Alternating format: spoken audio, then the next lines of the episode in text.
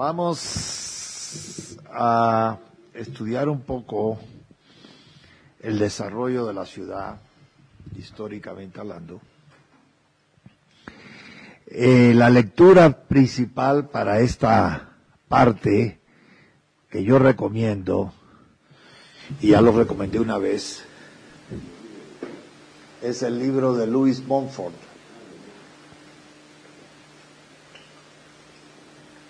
Louis Montfort. Con un título muy fácil de recordar. The City. Hay otro que complementa este porque tiene otra perspectiva completamente distinta, eh, que es eh, de Jane, eh, bueno, the, ¿cómo que se dice? The, the Growth and Death of Great American Cities. The growth and death of great American cities. Son dos puntos de vista contrapuestos.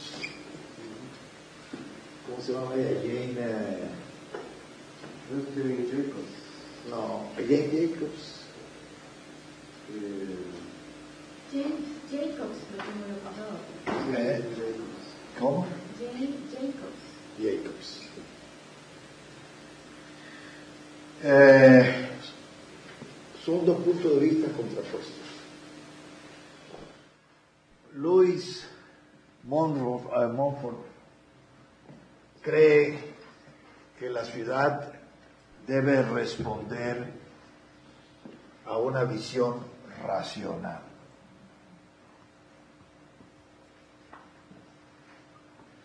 porque la ciudad es el paradigma de lo racional, es que la razón humana se ha desarrollado más que nada en la ciudad. La ciencia, la tecnología, el arte, la filosofía son productos del urbano, el mercado son productos.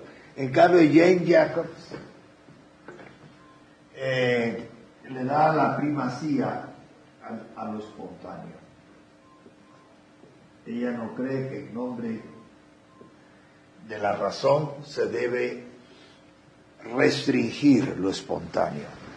Entonces, en alguna forma lo que recomienda o se deduce de la presentación de la historia de la ciudad que hace eh, mm, Louis Montfort, ella lo contradice por su experiencia de la vida urbana en los Estados Unidos. Vamos a ver ambas perspectivas. Y esto lo tenemos que comparar a su vez con el desarrollo urbano, según lo vieron los grandes sociólogos de la Universidad de Chicago. Eh, y de la Universidad de Chicago entre los años 1915 a 1935, que se conoce como la ecología, que no tiene que ver estrictamente con el término ecología de hoy, pero sí se acerca. Ecología de la ciudad, que veremos qué es. Entonces son eh, tres perspectivas la perspectiva sociológica, la perspectiva vital, la perspectiva planificadora, diríamos, eh, que tenemos que comparar para entender un poco más este fenómeno, en el cual, repito, por primera vez en los centenares de miles de años de la vida de la humanidad, vivimos la mayoría de los seres humanos. Eso es un fenómeno que nunca se había dado en la historia nuestros padres eh, tal vez fueron la última generación, por lo menos la mía, quizás ustedes ya no, eh, ustedes son los segundos y sus padres también, pero por lo menos mis padres, pertenecen a la última generación donde la vida urbana no era todavía mayoritaria. Entonces yo pertenezco a la primera generación que llega a vivir mayoritariamente en ciudades. Eso nunca se dado antes. Segundo, hay que tener en cuenta que la ciudad históricamente emerge como un punto estratégico. El punto estratégico puede ser el encuentro de dos ríos, como Pittsburgh, en los Estados Unidos, en Pensilvania, dos ríos que confluyen y ahí surge la ciudad. O puede surgir eh, en una bahía, en un puerto apropiado para el comercio, como la ciudad de Fenicias, o en un lugar seguro para el comercio, primitivamente, por ejemplo, de la sal. Yo viví en una ciudad cuatro años que se llama Múnich, eh, que surgió en una isla del río Isar, en el sur de Alemania. Y en esa isla se habían establecido en la Alta Edad Media monjes benedictinos. La palabra, de, el nombre Múnich viene de München, que viene de monje. Eh, y entonces ese sitio estaba en la carretera, diríamos, en el camino que lleva de las grandes minas de sal en el centro de Europa al sur de Europa, en concreto en Italia. Comercio de la sal. Y a su vez, Italia comerciaba con el norte de Europa, entre otras cosas, vino. Y en el camino de este comercio norte-sur, sur-norte, estaba esa isla en el río Isar. Y los comerciantes de aquella época, muy diferente a la de hoy, eh, donde no había hoteles, ni restaurantes, ni casas de cambio, eh, ni nada de las comodidades de hoy día. Y que estaban, tenían que estar armados, porque había muchos saltantes por el camino que robaban a los comerciantes. Pues esos comerciantes pedían alojamiento a los monjes benedictinos, que han sido siempre muy generosos con su hospitalidad. Inclusive hoy día en los Estados Unidos hay grandes monasterios benedictinos y tú llegas ahí, pides alojamiento y comida y te la dan. Y no te dicen cuánto es. Te dicen, bueno, y si tú dices, bueno, ¿y cuánto tengo que pagar? Lo que usted quiera. Lo que usted quiera dar. Entonces, si uno no quiere, no paga. O paga tanto o paga más. Eso, eso ya es a voluntad de cada uno. Así era la hospitalidad medieval también, gratis. Si uno quería dejarle a los monjes algún regalito,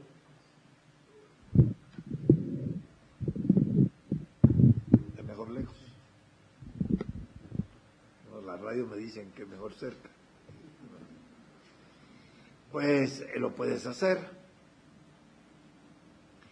Eh, ¿Y por qué los monasterios? Porque generalmente los monasterios no eran asaltados por los ladrones. Las respetaban.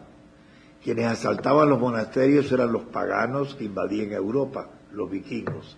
Eso sí, no eran cristianos y entraban en los monasterios, asesinaban a cuantas personas veía y se llevaban todo el oro, la plata y las obras de arte que pudieran. Entonces, eh, Generalmente así también surgen las ciudades en otras partes, en un lugar conveniente. Hay una cosa también muy interesante, eh, que ya lo dije, pero lo quiero repetir. Eh, no sé si lo tengo que tomar en la mano el micrófono. Bueno, eh, yo les dije a ustedes que la forma más antigua de ciudad es polis, en griego. En latín urbs, y ahí viene urbano, urbanismo, urbs, ciudad. En la Edad Media, el nombre para la polis, la urbs, es burg.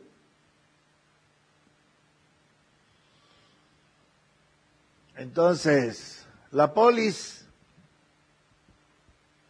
es también un estado.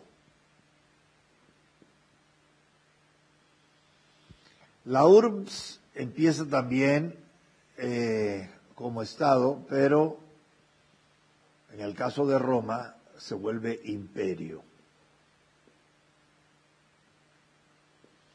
Entonces, ¿y el burgués En la época feudal. Es una ciudad fortificada.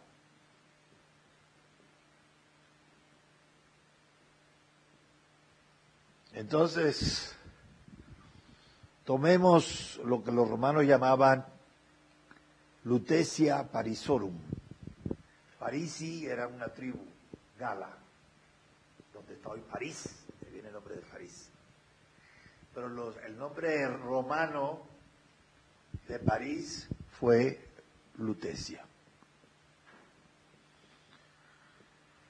Después Lutecia fue conquistada por los eh, francos y hizo ser conocida como París. Pues bien, ¿por qué París surge donde está? De nuevo, un centro estratégico para el comercio. Una isla en el río Sena. Aquí empieza y aquí hay una capilla que después fue sustituida por Notre Dame, la Catedral de Notre Dame, y en finales de la Edad Media un palacio de justicia que curiosamente tiene forma de iglesia y se llama la Sainte-Chapelle, porque los tribunales de justicia entonces también tenían su capilla adjunta y sus crucifijos y todos. Y entonces primero se desarrolló el lado derecho del Sena, Droit, y después el lado izquierdo.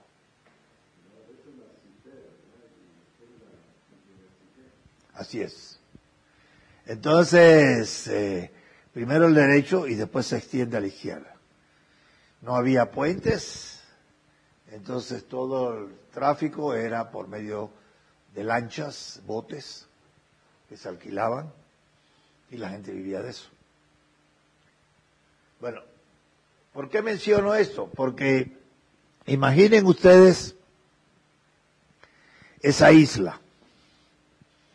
Ese es fácil de defender de los asaltantes, la isla. Pero los comerciantes se van estableciendo aquí a medida que va creciendo. Y entonces le voy a poner, traslado esto acá porque ahí no me cabe. Entonces, eh, tenemos un punto, que es la isla y las márgenes del río que empiezan a poblarse, primero la derecha y después la izquierda. Ahora, entonces, con pasado el tiempo, hacia el año 900, digamos, entonces se hace, eh, los comerciantes se van estableciendo ambos riberas, a la derecha primero, cerca de los muros de la isla para defenderse. Viene el enemigo, dejan sus cosas, cruzan el río a toda velocidad y se refugian detrás de los muros del convento. Eh, así pasó también en el, con el río Isar, el mismo fenómeno, el río Isar, igual que el Sena, pero el Isar está en Baviera, sur de Alemania, y esto naturalmente ya sabemos que está en lo que se llama la Ile de France, la isla de Francia, que es el centro de Francia, eh, y entonces, bueno, Francia. Pues bien,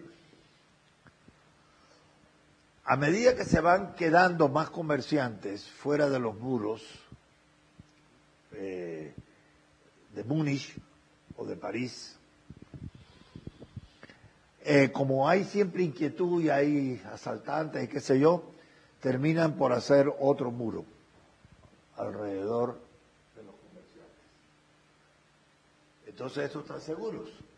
Pero en la medida que está seguro este centro, hay más comercio. Y llega un momento que ya no cabe nadie. Y un momento rápidamente que ya no cabe nadie. Entonces la gente empieza a establecerse al amparo de los muros alrededor y cada vez viene más gente a establecerse al amparo de los muros y si viene un ataque, todo el mundo a correr detrás de los muros. Entonces, para lograr también la estabilidad de esto, las autoridades de la ciudad o los príncipes que tenían el control de ese territorio hacen de nuevo otro muro.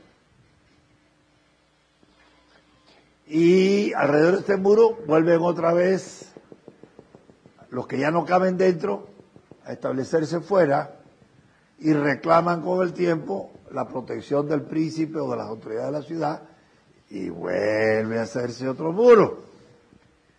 Entonces esto es lo que se llama históricamente una expansión concéntrica.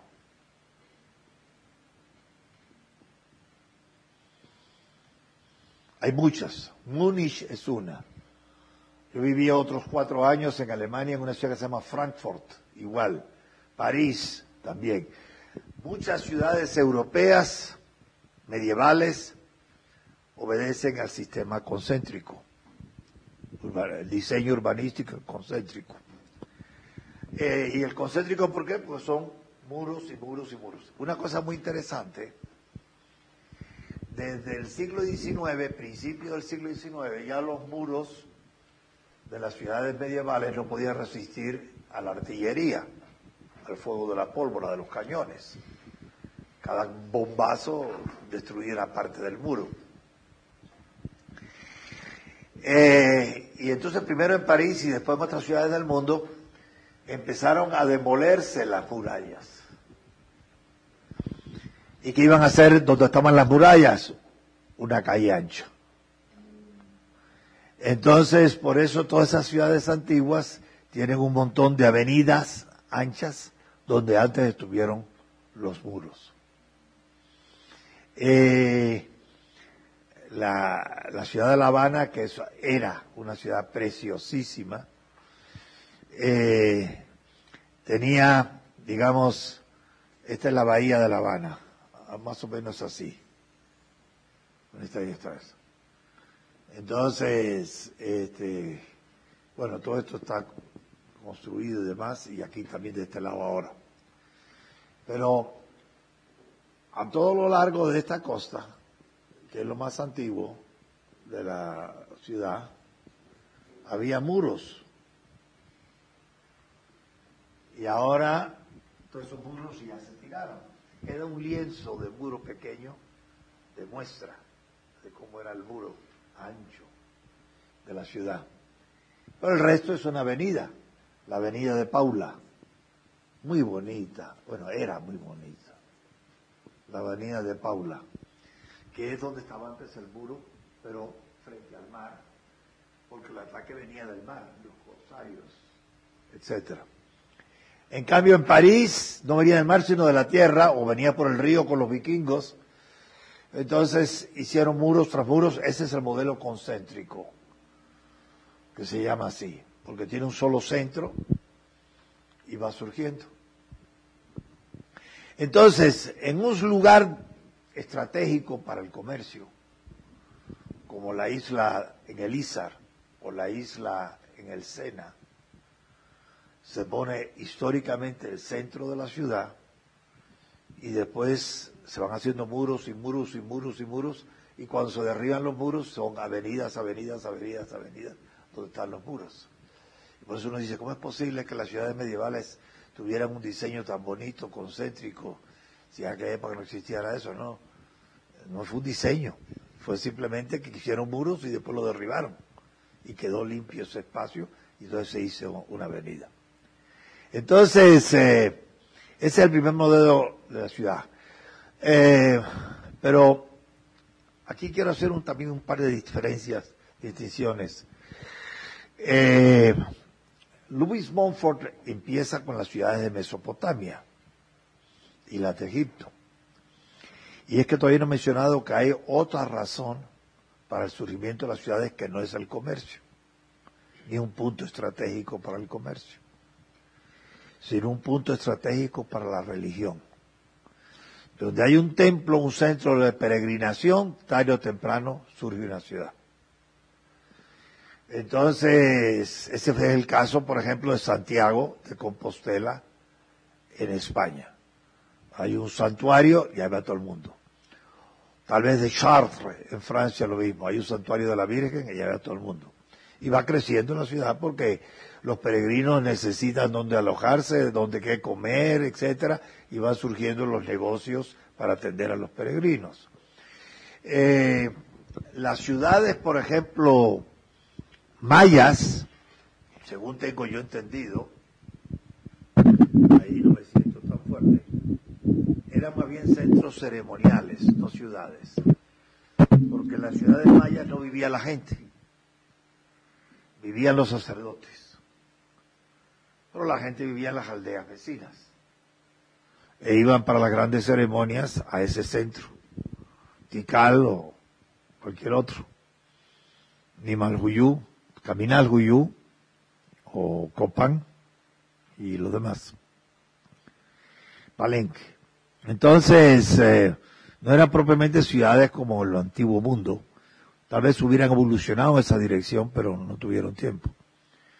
Entonces, eh, los centros religiosos se vuelven centros de peregrinación y por tanto surgen ciudades. Le voy a decir, modernamente las ciudades pueden surgir otra vez por comercio. El caso clásico es Hong Kong. Hong Kong era una aldea de pescadores, pero resultaba estratégico para el comercio del opio que controlaban los ingleses. Y así empezó Hong Kong, como una estación para el comercio de opio, forzado. Le forzaron los ingleses a China.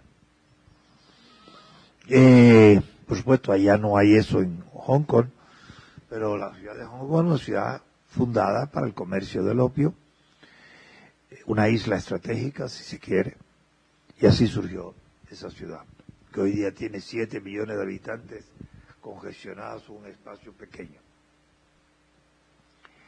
Eh, pero hoy hay otro elemento que no es ni lo sagrado ni lo comercial para el surgimiento de las ciudades. ¿Qué se les ocurre?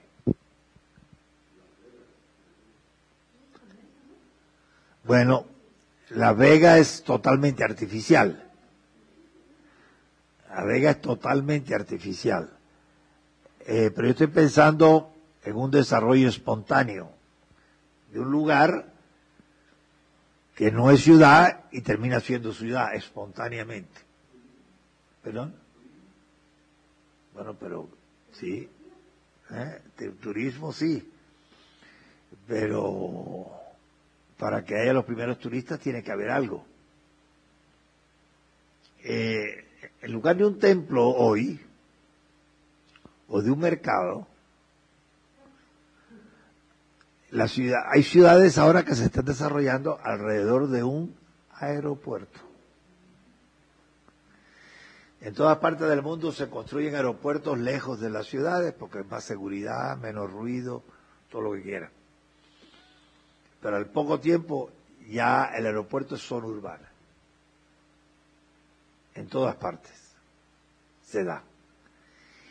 Inclusive yo que siempre estoy protestando de que el aeropuerto está en la ciudad de Guatemala, eh, sin embargo tengo que reconocer que si la hacen en cualquier lugar al sur de Escuintla, con el tiempo eso se va a urbanizar también, rápidamente.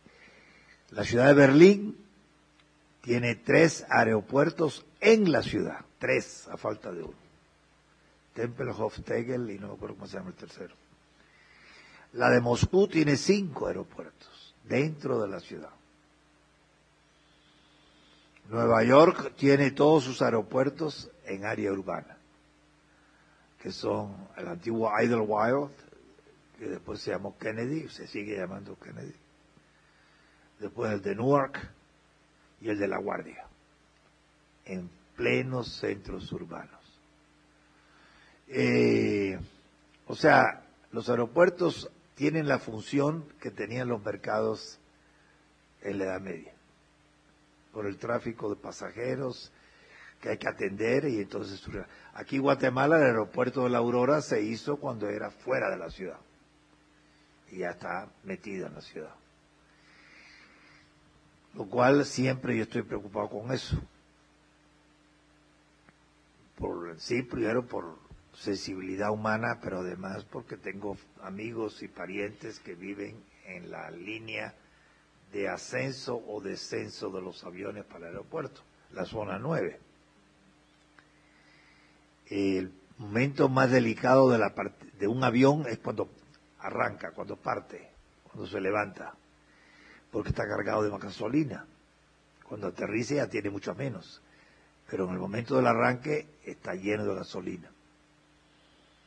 Si hay una falla o un error humano y cae, se incendia todo lo que está alrededor.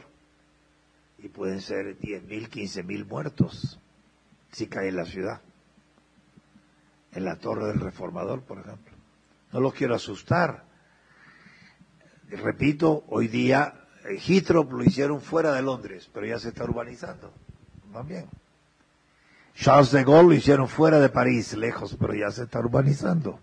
Como se urbanizó Le Bourget anterior a ese, y Orly. Entonces, es inútil. Se sacan las, los aeropuertos bien lejos de las ciudades y al ratito el aeropuerto es el origen a una ciudad, a su alrededor.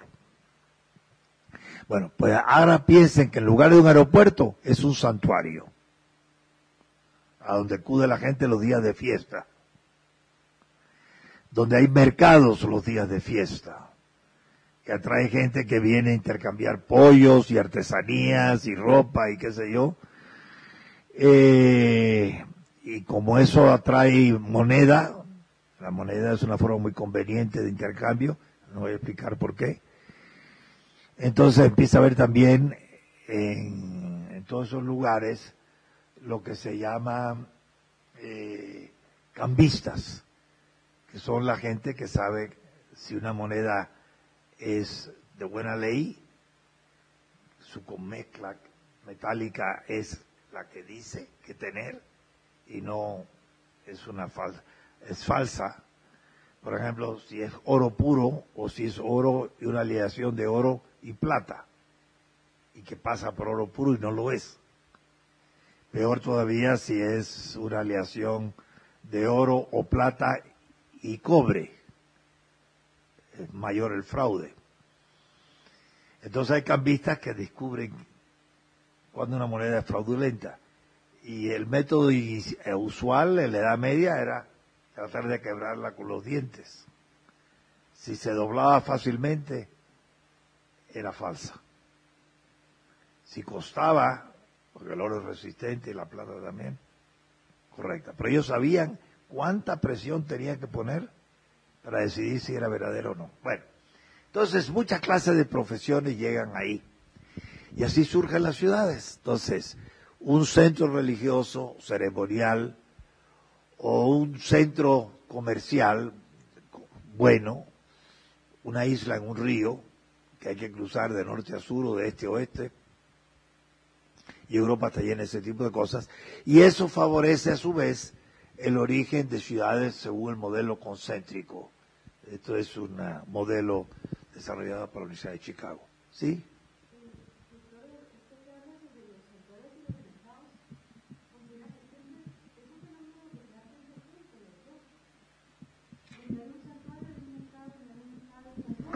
No necesariamente. Eh, no necesariamente. Al muy largo plazo sí, siempre es así. ¿Por qué? Porque el mercado surge donde hay multitud, que viene con sus cosas e intercambia unas con otras. Trueque. Entonces, ¿dónde hay multitud? En las grandes fiestas religiosas. Que la gente, uno intercambian gallinas contra carne de cerdo, sabe Dios, o cerdos, y el otro vino contra cerveza, o sabe Dios qué, o ropa, o artesanías también. Entonces, donde hay mucha gente hay intercambio. Donde está la gente separada y aislada en el campo, no hay intercambio. Entonces, la ciudad es el marco ideal para el intercambio. El intercambio se da donde hay aglomeración de gente. La gente se aglomera para las fiestas religiosas. O la gente se aglomera para intercambiar porque esta isla protege a los que van a intercambiar de los ladrones y asaltantes. Entonces se vuelve tradición ahí y después se van quedando algunos y cuando viene a ver ya tiene la ciudad puesta. Eh, lo mismo pasa, bueno, entonces yo decía, un momento ahora, polis, urbs y burg. Eh, la polis griega surge ya sea como centro comercial o centro de ceremonial, pero más como centro comercial. Mientras que la ciudad egipcia crece más como centro comercial, o como centro ceremonial, que como centro comercial. Es muy interesante el desarrollo urbano de Egipto, que es de las sociedades más antiguas urbanizadas que existen. Antes de antiguo de Egipto, todavía más antiguo que Egipto, es, son las ciudades de Mesopotamia, lo que es hoy Irak. Irak es la antigua Mesopotamia, entre dos ríos, Tigris y el Éfrates.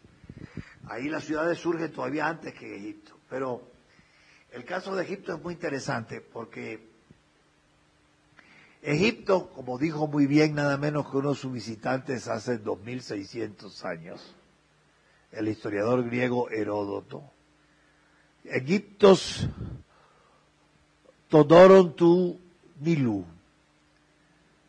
Egipto es un don del Nilo, un regalo del Nilo. Por medio del desierto hay una cinta de plata de agua. Y esa cinta de plata se expande anualmente con las crecidas del río hasta donde llega el río todos los años, hasta ahí está verde. Y ahí mismo sin transición, tajante, empieza el desierto. Entonces es, un, caso único, en el, o casi único en el mundo. Entonces, eh, por eso había un dios del río, o de la vida, Osiris, y un dios del desierto, o de la muerte, Set. Y el territorio de Osiris llegaba hasta donde llegaban las inundaciones del Nilo. Y como eso eran periódicas, casi siempre lo mismo, eh, de alcance tenía la inundación. Entonces tú veías el río Nilo con una franja de uno, dos, tres, cinco kilómetros segunda pierna, verdísima, donde hay toda clase de cultivos y toda clase de animales en las márgenes del río, riquísimo, y de pronto, sin transición, el desierto, no hay nada. Y de ahí la leyenda, y los egipcios no sabían por qué el río crecía.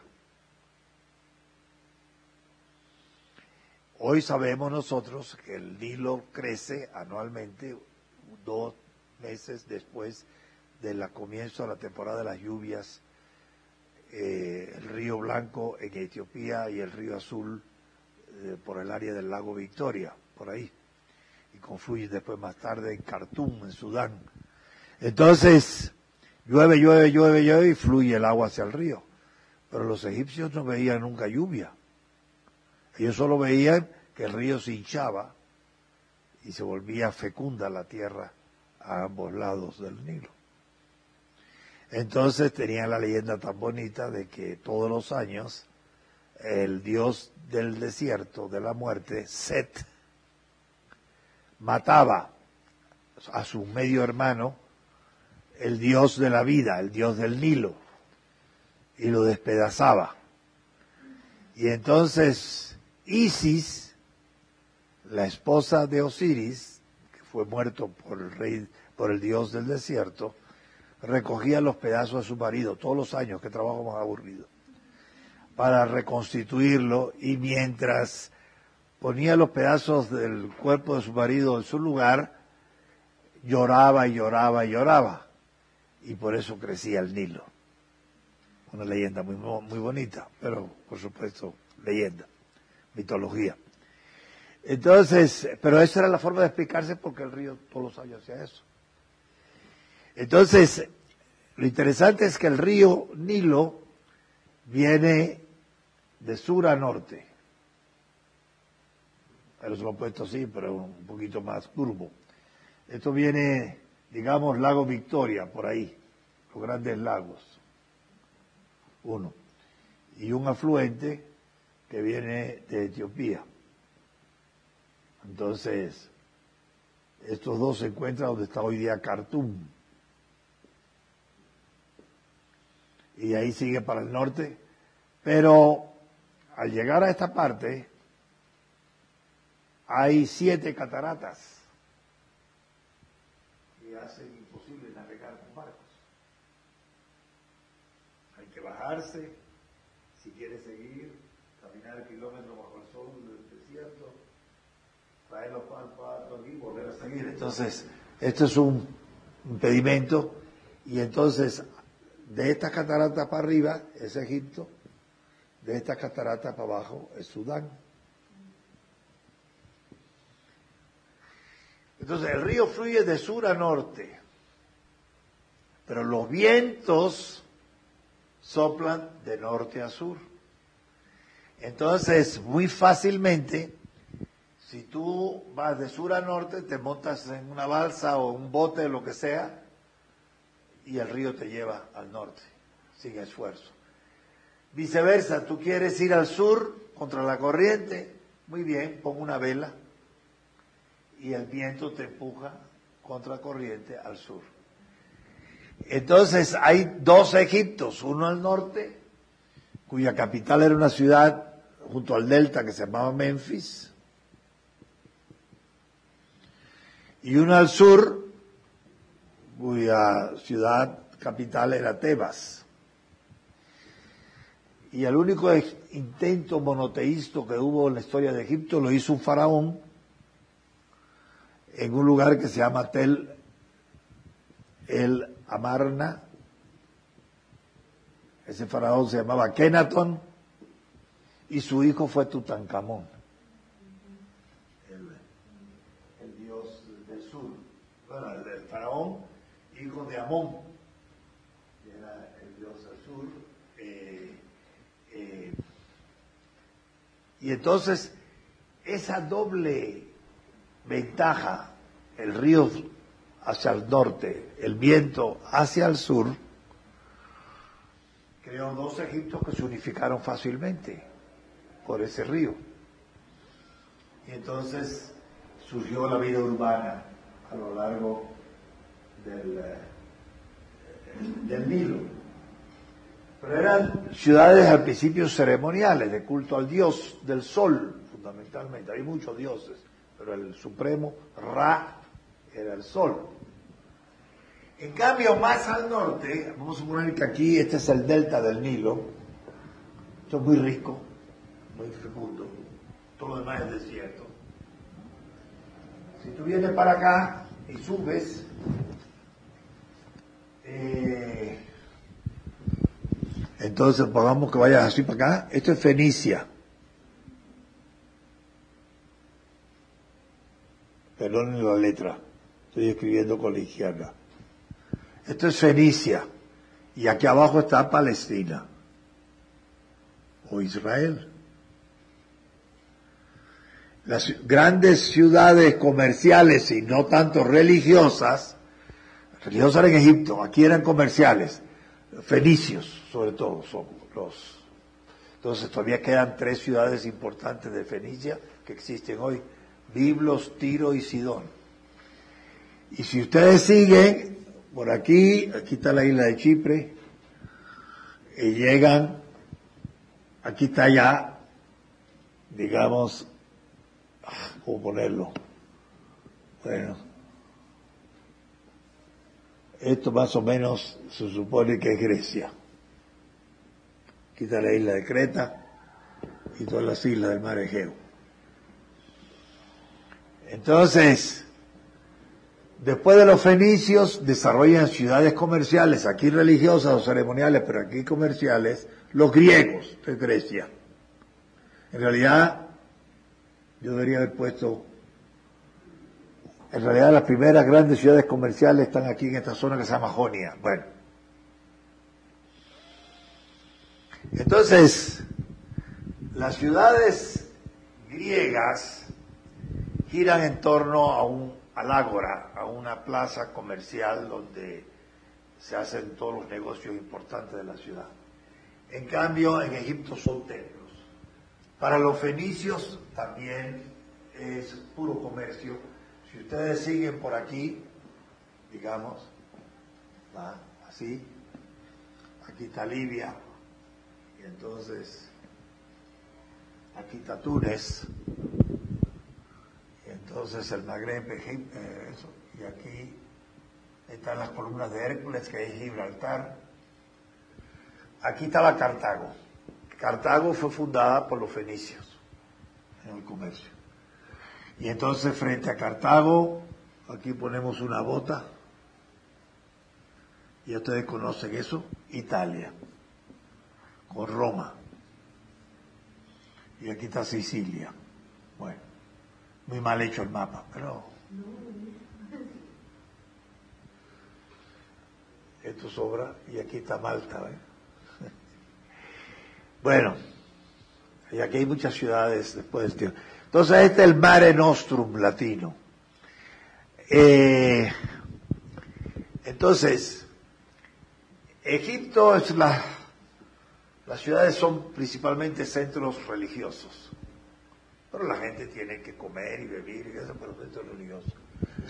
Fenicia y Grecia son las grandes sociedades comerciales.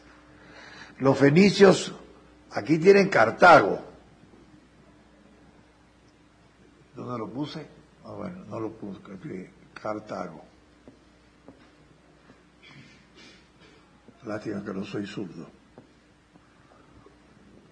Pero si ustedes siguen, aquí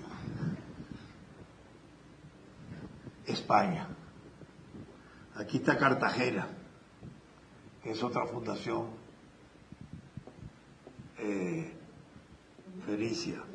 Los fenicios generalmente fundan ciudades comerciales, ya sea el favor de las ciudades fenicias originales de Tiro de o de Cartago o de Cartagena, en la parte sur del Mediterráneo.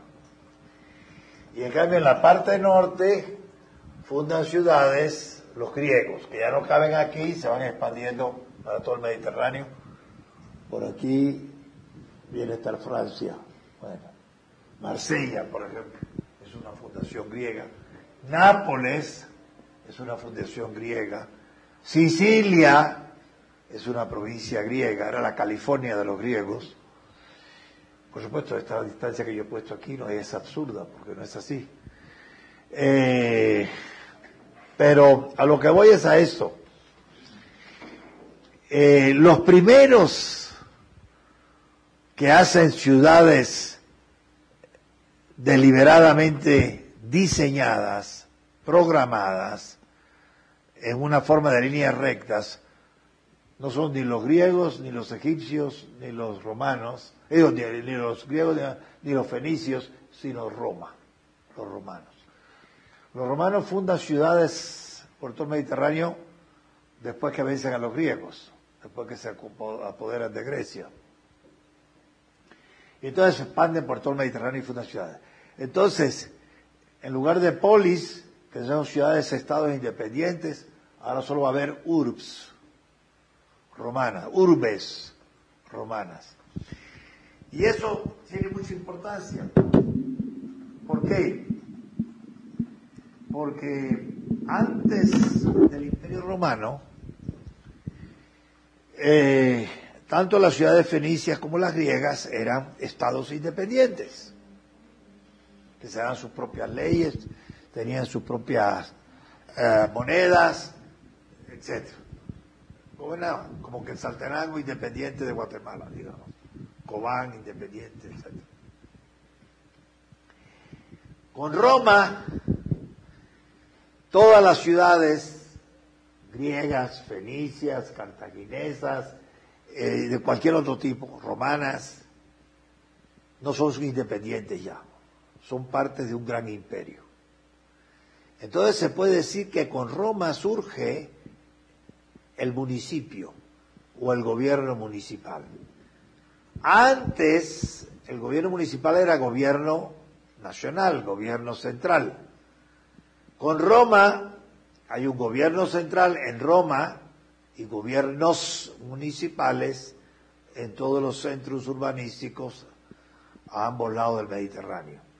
Al sur del Mediterráneo predominantemente cartagineses, al norte del Mediterráneo predominantemente griegos, pero todo eso lo absorbe Roma, el imperio romano. Entonces, el gobierno de la ciudad municipal es un producto de Roma. Y Roma desarrolla las ciudades que funda en todas partes de imitación de ropa, pero en un estilo que los españoles del siglo XVI van a copiar, que se llama el estilo parrilla. Porque la parrilla era donde se asaba a los animales, y son unos hierros cuadriculares, en forma cuadricular, como todos saben, ¿no? De manera que esto es una parrilla. Por ejemplo, la antigua está diseñada en forma de parrilla. Eh, inclusive hasta tenía algo sacro porque en una parrilla fue martirizado San Lorenzo. Eh, y entonces los españoles van a copiar el sistema romano parrillas para hacer las ciudades deliberadamente eh, más cómodas, más funcionales y más bellas si se quiere también. Todas tienen al estilo de Roma el edificio del gobierno, el ayuntamiento diríamos en español, el municipio en romano. Eh, tienen deportes, etcétera. Pero la ciudad, la urbs romana, que no es independiente como la policía, la urbs romana tiene una característica urbana muy importante.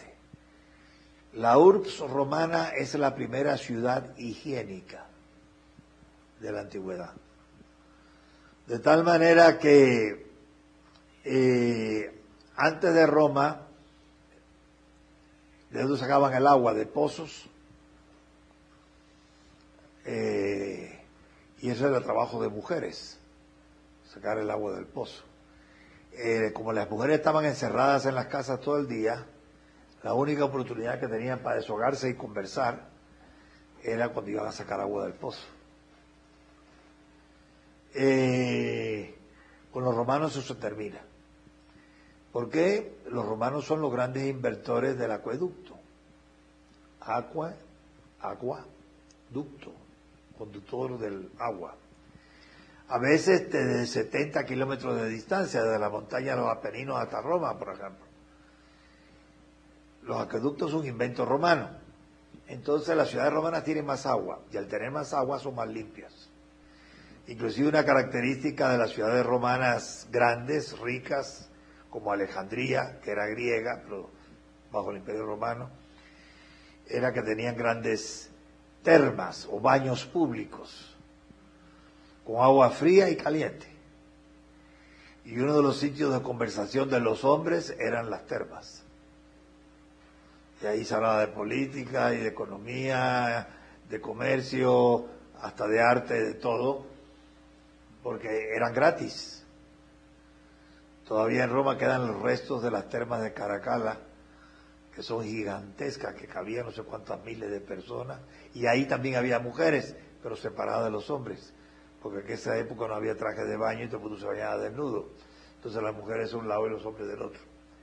Eh, entonces, con los romanos empieza el gobierno municipal, que incluye la construcción de acueductos, el empedrado de las calles, la iluminación de las calles con resinas, eh, empieza a haber policía municipal también, y por supuesto los impuestos que hace para mantener eso. Eh, seguridad también, hay una guarnición estacionada en la ciudad para si hay motines o lo que sea, poner orden. En algunas ciudades había alcantarillas, eh, pero las alcantarillas desviaban sus aguas hacia el mar o los ríos. Entonces el Tíber se contaminó, por ejemplo, en Roma y en todas partes. Eh, las ciudades romanas sacaban todos sus desechos al mar o a los ríos. Eh, pero bueno, la gente era personalmente más aseada porque tenían agua, se podían bañar todos los días si querían. Entonces los termas eran un lugar de reunión. Pero todas tenían también teatros, eso era griego, mercados, que se llamaban con el término griego de basílicas. Basílica es un mercado, es un bol, porque es cubierto bajo techo. Eh, y ahí se vendían también algunas cosas que hoy día ya no se venden en los mercados, como esclavos. Entonces, los romanos son los grandes organizadores de la ciudad cuá ciudad. Porque en los demás países las ciudades eran como estados independientes. Pero en Roma las decisiones últimas más importantes de guerra o paz, subir o bajar impuestos, construir grandes monumentos, venía de Roma. Entonces, aparte del gobierno de Roma, estaba el gobierno municipal, que se encargaba ya propiamente de esa ciudad y no de los demás. Mientras que Roma se encargaba de las grandes cosas como la paz o la guerra o los impuestos. Entonces, el imperio romano es el gran urbanizador del mundo clásico. Pero hacia el siglo V todo eso se desmorona. Entran los bárbaros y en 100, 150 años hacen pedazos al imperio romano, por lo menos en Occidente. En el Oriente se mantiene mil años más. Y se acabaron las ventajas de la cultura urbana, romana. Algo quedó gracias a los monjes benedictinos, pero la mayor parte se perdió. Ahora, el burg, el burg medieval tarda unos 500 años en surgir. Entran los bárbaros durante 500 años, todas las ciudades se destruyen prácticamente, las ciudades romanas. Eh, pero no se acuña moneda, no hay comercio, los comerciantes son asaltados por todas partes, guerra permanente, invasiones, destrucción, ignorancia, analfabetismo total. Apenas los monjes lograron rescatar vestigios de la civilización, copiando algunos códices y eh, teniendo algunas siembras y algunos bosques el resto de la gente peleaba y no trabajaba.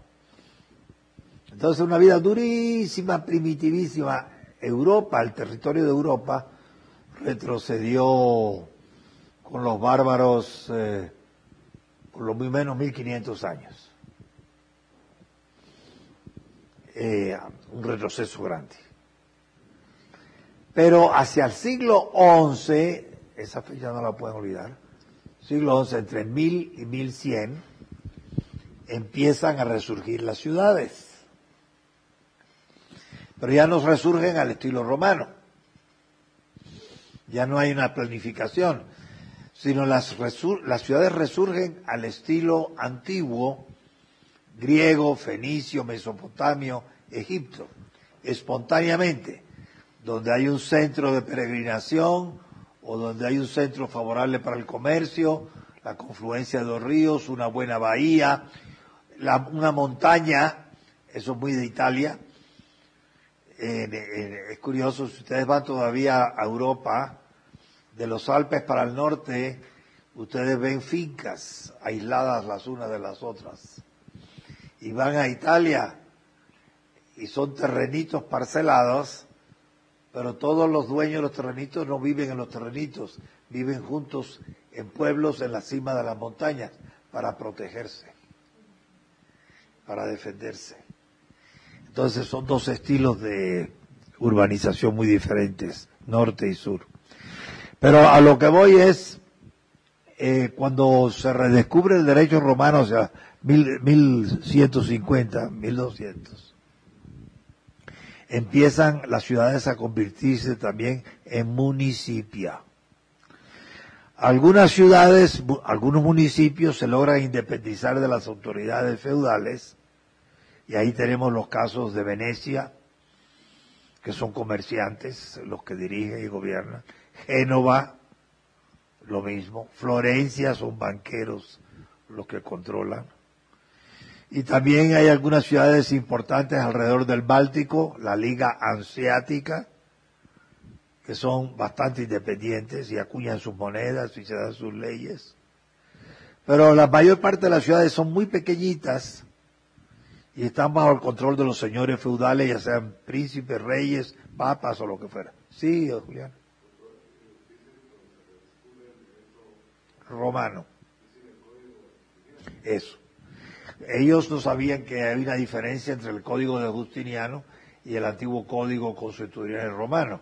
Entonces para ellos el derecho romano era el que descubrieron, el codificado por Justiniano, porque Justiniano mandó borrar implacablemente el derecho antiguo, para que solo quedara sus códigos, sus pandectas, sus colecciones de leyes como vigentes y nadie pudiera resucitar el derecho anterior al justinianeo. O sea, en Bolonia es donde se hacen, se descubren los primeros manuscritos y son eh, lo que llamaban glosadores, comentaristas jurídicos de Bolonia, los primeros que editan obras del derecho romano único que conocen, que es el de Justiniano, y creen que no hay otro. Y no saben que el de Justiniano no es más que una codificación de algo mucho más rico y variado anterior a Justiniano, que era espontáneo, un derecho um, consuetudinario de la costumbre y no de la ley positiva como lo hizo Justiniano. Eso es hacia el año 1100-150 en Bolonia. Y de Bolonia, el conocimiento del derecho romano, que ellos creían que era el único ese, se va extendiendo por toda Europa. Pero lleva varios siglos. Y el derecho romano no llegó a, ser muy fuerte, porque había mar por medio, en Escocia y en Inglaterra. Y por eso todavía hoy Escocia e Inglaterra tienen un derecho más bien medieval que moderno. Y se ha visto, al cabo de los siglos, que el derecho medieval es más favorable a la libertad individual que el derecho moderno. Y sería interesantísimo ver por qué. Pero entonces me voy del, del tema que estoy tratando de explicar, que es las ciudades. Entonces, si en, en lo siguiente podemos distinguir la etapa prerromana, egipcio, egipcios, fenicios, mesopotamios, cartagineses, después la etapa romana y después la etapa medieval. Ahora, si las ciudades romanas eran limpias, las burgs, las ciudades de la Edad Media eran sucias, apiñadas, sin orden. Por eso venía una epidemia cualquiera como la peste bubónica que en tres años, entre 1348 y 1351, mató la tercera parte de Europa. De 75 millones de habitantes que tenía más o menos Europa, 25 millones murieron en tres años. La famosa peste negra. ¿Y por qué se propagó? Por la poca higiene de las ciudades medievales. Apiñadas con poca agua, eh, sucias. No tenían acueductos, como tenían, tuvieron los romanos. Eh, a pesar de eso, las ciudades fueron creciendo en la forma que les he dicho, concéntrica principalmente. Principalmente, pero también hay otras dos formas que hablaré después. Eh, y a medida que se civilizó el mundo de nuevo, sobre todo en el norte de Italia, empezó a haber un intento urbanizador deliberado.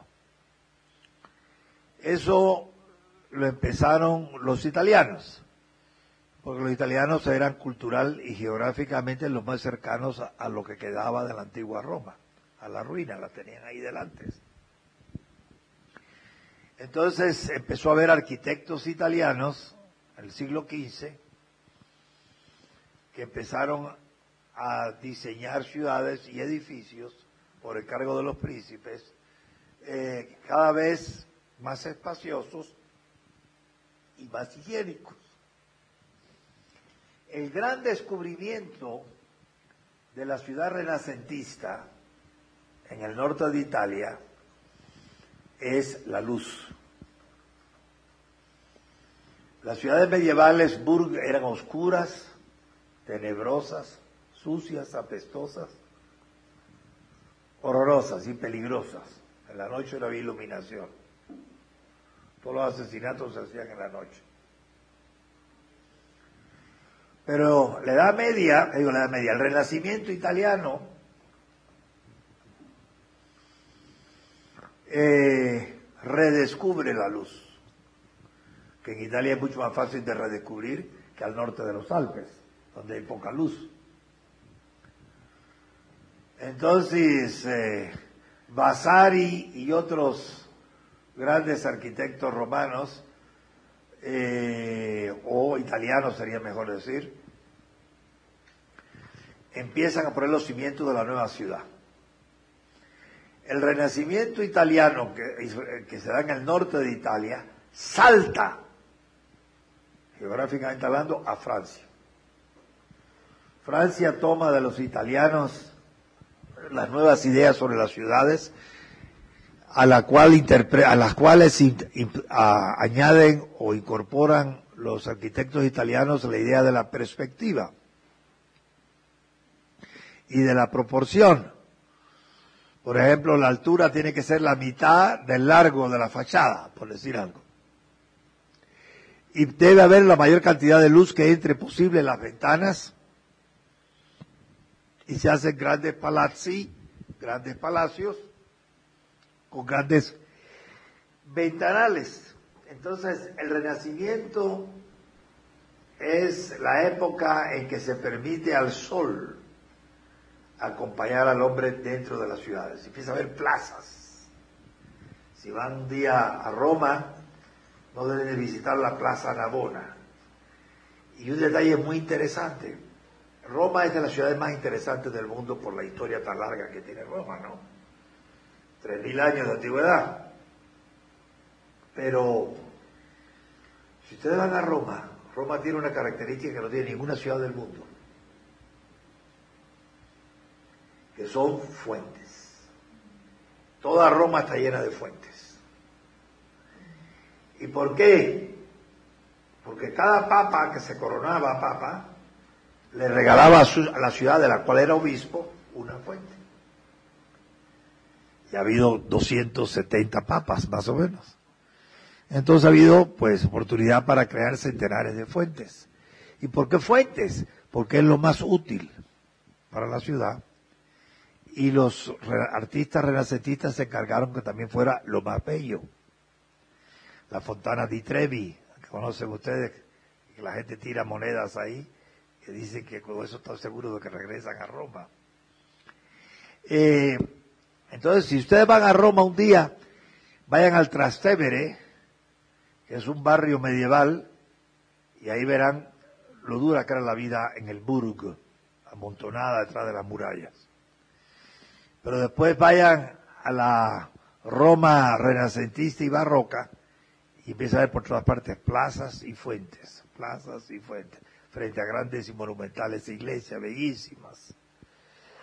Y es por eso que cuando Carlos III mueve la capital de Guatemala de la antigua, o sea, del Valle del Panchoy al Valle de la Ermita, en 1776, el rey ilustrado, ilustrado por las ideas modernas del Renacimiento italiano, decide hacer su regalo a la ciudad de Guatemala con la fuente. La fuente que estuvo en el Parque Central, en la Plaza Mayor, y que ahora está en la plazuela de España, que tenía una estatua a caballo del rey Carlos III. Y por la independencia la tiraron, lástima, igual que otras instrucciones que se han hecho estúpidamente por el momento. Entonces, eh, fuentes. Pero ¿por qué fuentes? Porque los italianos recordaban los acueductos romanos, el uso de la abundancia del agua. Entonces los renacentistas descubren la luz y redescubren el agua y la más higiénica. Estos avances, España eh, se inspira en el Renacimiento italiano en muchas cosas, no solamente en la arquitectura y el arte, y en la, sino en la poesía. El soneto italiano entra a fines del siglo XV en España con Garcilaso, no Garcilaso, sí, con Garcilaso de la Vega. Entonces, eh, y también la planificación urbana. Y cuando los españoles llegan a América, de Italia traen dos modas, dos corrientes, dos modernidades. Bueno, podríamos decir más, pero son todo dos. Una, el derecho de las gentes, jus gentium que es fundamentalmente parte del derecho positivo romano de Justiniano. Y otro, el concepto de la ciudad. Entonces los españoles fundan ciudades en toda América al estilo propuesto por los renacentistas, parrilla, calles estrechas, digo, largas, paralelas, en forma de parrilla, eh, longitudinales, y con un centro donde están las autoridades principales, que son el gobierno municipal, el gobierno episcopal y, el gobierno del reino, la plaza central. Y ese modelo se repite desde Córdoba en la Argentina hasta Santa Fe en los Estados Unidos, toda América. Eh, lo toman de, eso. Entonces, las ciudades de la América hispana y América eran más racionales, más modernas que las ciudades de la América septentrional. Llamemos Boston, Filadelfia, eh, Baltimore, Nueva York, que crecieron al estilo medieval, más que al estilo moderno con una sola excepción, pero eso lo dejo para después. Ahora, el modelo este renacentista italiano que interpretan los españoles y lo llevan a América, lo traen a América, ese modelo no es concéntrico. ¿Qué quiere decir eso? El modelo concéntrico es un desarrollo histórico. Primero está la ciudad, el monasterio o el centro de comercio importante fue eso. Después vienen los comerciantes y se quedan al fuera de las murallas y entonces con el tiempo crecen tanto que hay que hacer otra muralla, después otra muralla, después otra muralla, como ya dije. Siempre alrededor del centro histórico. Entonces, ¿cuál es la tierra más deseada? La más costosa, la que cuesta más dinero para vivir ahí, el centro. El centro. Esa es la tierra, ahí está la autoridad, y todo el mundo quiere estar cerca de la autoridad, cerca del rey, cerca del obispo, cerca de la lonja del comercio, diría en España, cerca, en fin, de la autoridad de los bancos, más tarde compañías de seguros, bolsas, el centro. Entonces esta es la tierra más cara. Esto es muy importante para un concepto que voy a explicar que se llama zona de transición, que si no lo tienen claro no entienden el resto de lo que voy a decir. Pero de momento, el concepto. Pero la parrilla no es así. La parrilla tiene una, una plaza cuadrangular, como la de aquí, en la zona 1, como la de la antigua.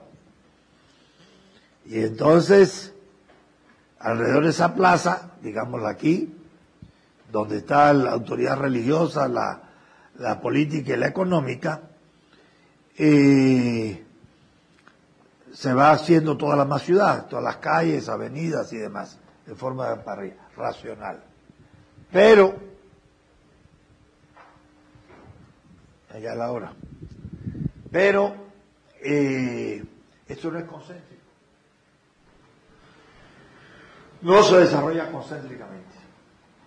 Además, hay otro detalle. Lo concéntrico,